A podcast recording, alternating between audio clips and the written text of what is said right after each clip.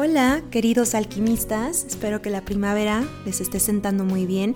Bienvenidos a Alquimia Emocional, Alimento para tu alma. Y el tema de hoy es el siguiente. ¿Cómo lo que comes te afecta tus emociones? Básicamente, ¿qué alimentos evitar en momentos de estrés? ¿Sabías que la comida que ingieres puede estar afectando tus estados de humor? ¿Que la comida que uno come puede estar afectando a que no salgas de una depresión o a que te induzca a una depresión? ¿O que en momentos de estrés los alimentos que consumes pueden estar ocasionando que te estreses más? La verdad es que la comida que ingerimos tiene un impacto directo en nuestras emociones, cerebro y sistema inmune. De hecho, la psiconeuroinmunología lo afirma la psiconeuroinmunología, aunque tenga un nombre muy raro y largo, es el estudio bidireccional que existe entre la mente, las emociones, el sistema nervioso, el sistema endocrino y el sistema inmune. Sí, todo eso. Ellos toman en cuenta el organismo como un todo, donde todo está conectado y una cosa afecta a un conjunto. Tienen una visión holística e integral.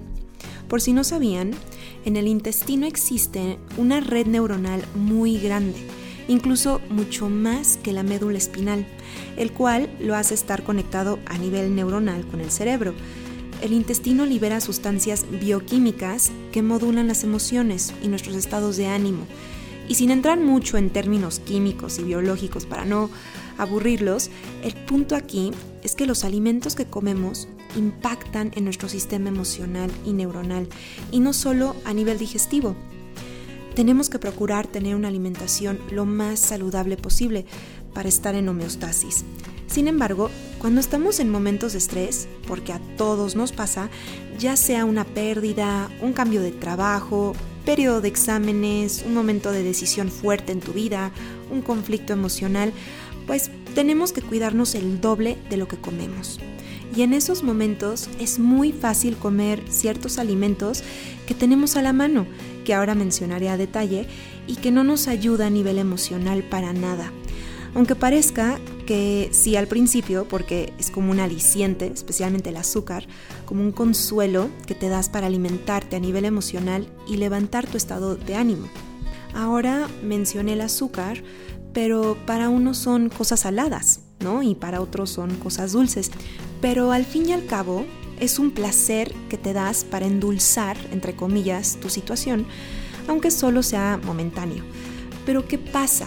Cuando no comemos sano en los momentos de estrés o conflicto interno, lo que nuestro intestino digiere y absorbe nos impacta el doble en nuestro estado de ánimo haciéndote sentir más decaído, estresado, ansioso, malhumorado, reactivo, deprimido, irritado, etc. Aquí a continuación les diré algunos alimentos que no debemos de consumir en momentos de estrés. Punto número 1. El gluten. Es un veneno para el cerebro, especialmente cuando estamos estresados. Número 2. El azúcar. El consumo a largo plazo de azúcar puede causarnos una gran cantidad de problemas neurológicos y afectar incluso la memoria, reduciendo nuestra capacidad de aprender. Pero en sí el azúcar, eh, bueno, aparte que es deliciosa, me encanta, ¿no? Eh, pero no nos ayuda en momentos de estrés a nivel neurológico, incluso nos estresa más, aunque parezca que en el momento es como una bomba de felicidad. Punto número 3. La comida rápida o el famoso fast food. Esto ha demostrado provocar cambios en la química de nuestro cerebro, provocando síntomas similares a la abstinencia, entre ellos ansiedad y depresión, ya que afecta la producción de dopamina, el neurotransmisor de la felicidad. Número 4. Alimentos procesados.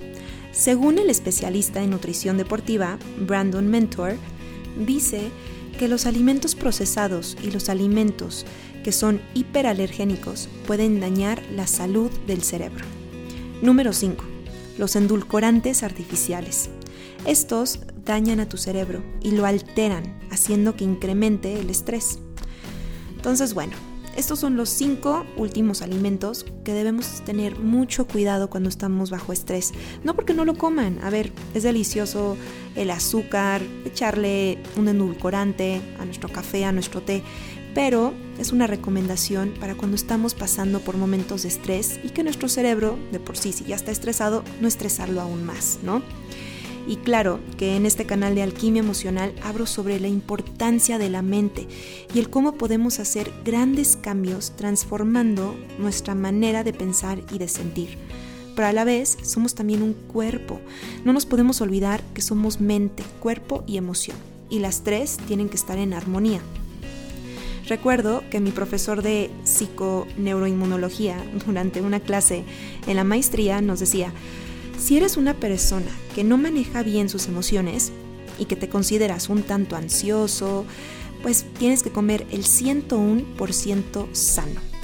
Pero si eres una persona que maneja sus emociones muy bien y no le afectan tanto las cosas, se le resbalan, pues puedes comer el 65% bien y el resto no tanto.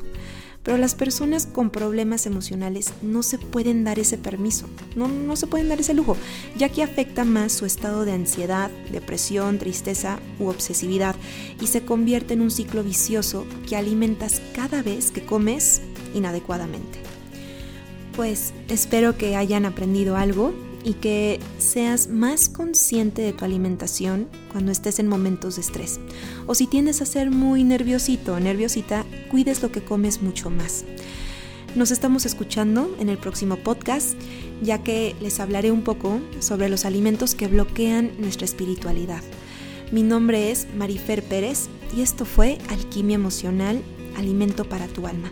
Síganme en Facebook, Pinterest e Instagram como Marifer Pérez Psicóloga o escríbanme en info.mariferperez.com. Espero que les haya ayudado este podcast de hoy y nos vemos en el siguiente. Un saludo a todos.